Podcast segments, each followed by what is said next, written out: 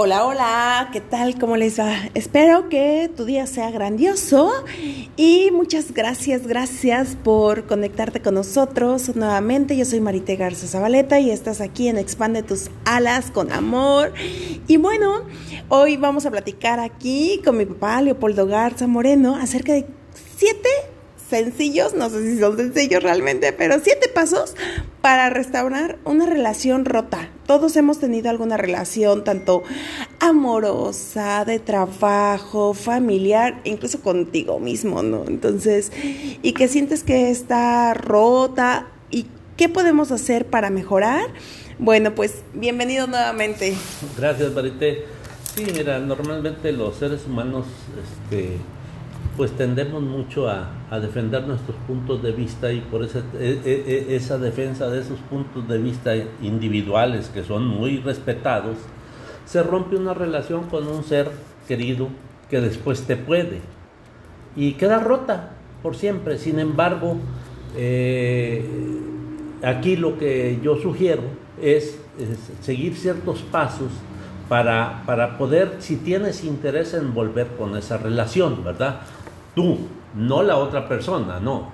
Eh, eh, eh, tú que, tengas interés sobre eso, se sugieren siete pasos que, que, puedes dar. El primero de ellos, antes, el primer paso es hablar con Dios antes que con la persona con la que haya roto tú la relación. Hablar con Dios y pedirle iluminación para restaurarla. Eso es el primer paso que debes hacer y yo creo que la mayoría de las veces nunca lo hacemos. El segundo es que siempre debes de tomar la iniciativa. Y normalmente cuando se rompe una relación, estás esperando que la otra persona tome la iniciativa. Y entonces, pues no, a ti te interesa volver a esa relación, tú debes de tomar la iniciativa para, para eso. El tercer paso es que hay que ser comprensivo, porque hay que respetar al semejante ¿verdad? Y él tendrá su punto de vista y el tuyo muy independiente. Entonces hay que comprender la situación que se presenta, ser comprensivo con la finalidad de volver a restaurar esa relación. El cuarto, confiesa tu parte en el conflicto. En un conflicto no todo se debe a la otra persona. No, tú también tuviste parte en ese conflicto, por lo cual se, rompió esa relación. Entonces, primeramente comienza tú confesando tu parte de que, que, contribuiste para que esa relación se, rompiera, ¿no? Ese sería el cuarto, el cuarto paso. El cinco es ataca el problema, no la persona. O sea, ataca el problema por lo cual se rompió la relación, no a la persona. Eh, no sé si me explico, de, eso se trata, ¿no? El 6 es coopera tanto como puedas. Trata de cooperar con la finalidad de que puedas recuperar esa relación que tanto a los dos les debe de convenir, ¿no? Y el séptimo, haz hincapié en la reconciliación, no en la resolución. No, ah, ah, hace, hace, hace, hincapié en la reconciliación que, que, que, tú te interesa tenerla, no en la resolución que vaya a ser buena para ti o para él o la otra persona, no, es en la reconciliación y no en la resolución del problema. Entonces son siete pasos sencillos que pocas veces eh, eh, y, y hay relaciones que se rompen y por toda la vida quedan rotas esas relaciones cuando hay el remordimiento de conciencia y yo creo que eso nos perjudica, para mi punto de vista, a todo ser humano cuando hay una relación que te está perjudicando desde ese punto de vista. Es lo que te podría sí, Claro.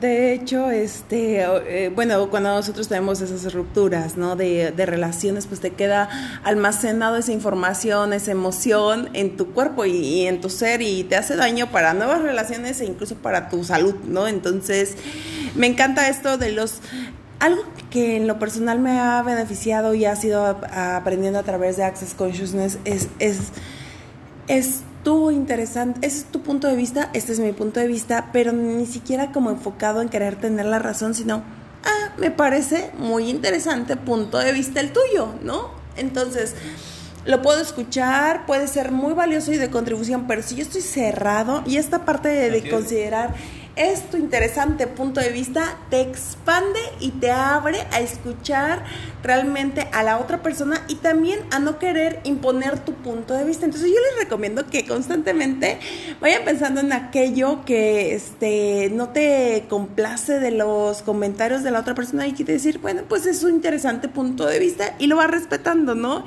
Y en este ejercicio lo complementaría para finalizar con eh, un concepto de gratitud y esta parte de gratitud va enfocada a ser tú mismo. Esto me encanta porque normalmente decimos la gratitud es eh, estar diciendo gracias y agradecer todo lo que recibimos, ¿no? Y, sea de las personas y del mundo, de Dios y de la naturaleza, pero también la gratitud es ser tú mismo.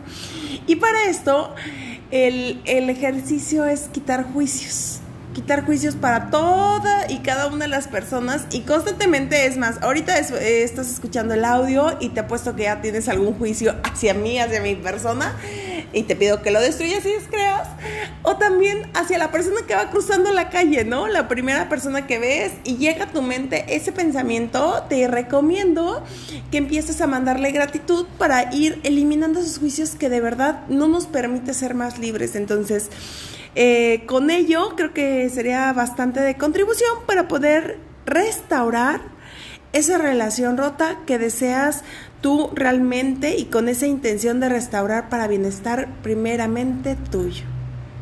Y con ello eh, nos despedimos. Muchas gracias, gracias, gracias a ti que te tomaste este tiempo y esperamos que sea de contribución estos siete pasos para restaurar cualquier relación rota y que tengas un grandioso día como tú realmente lo elijas. Abrazos cariñosos.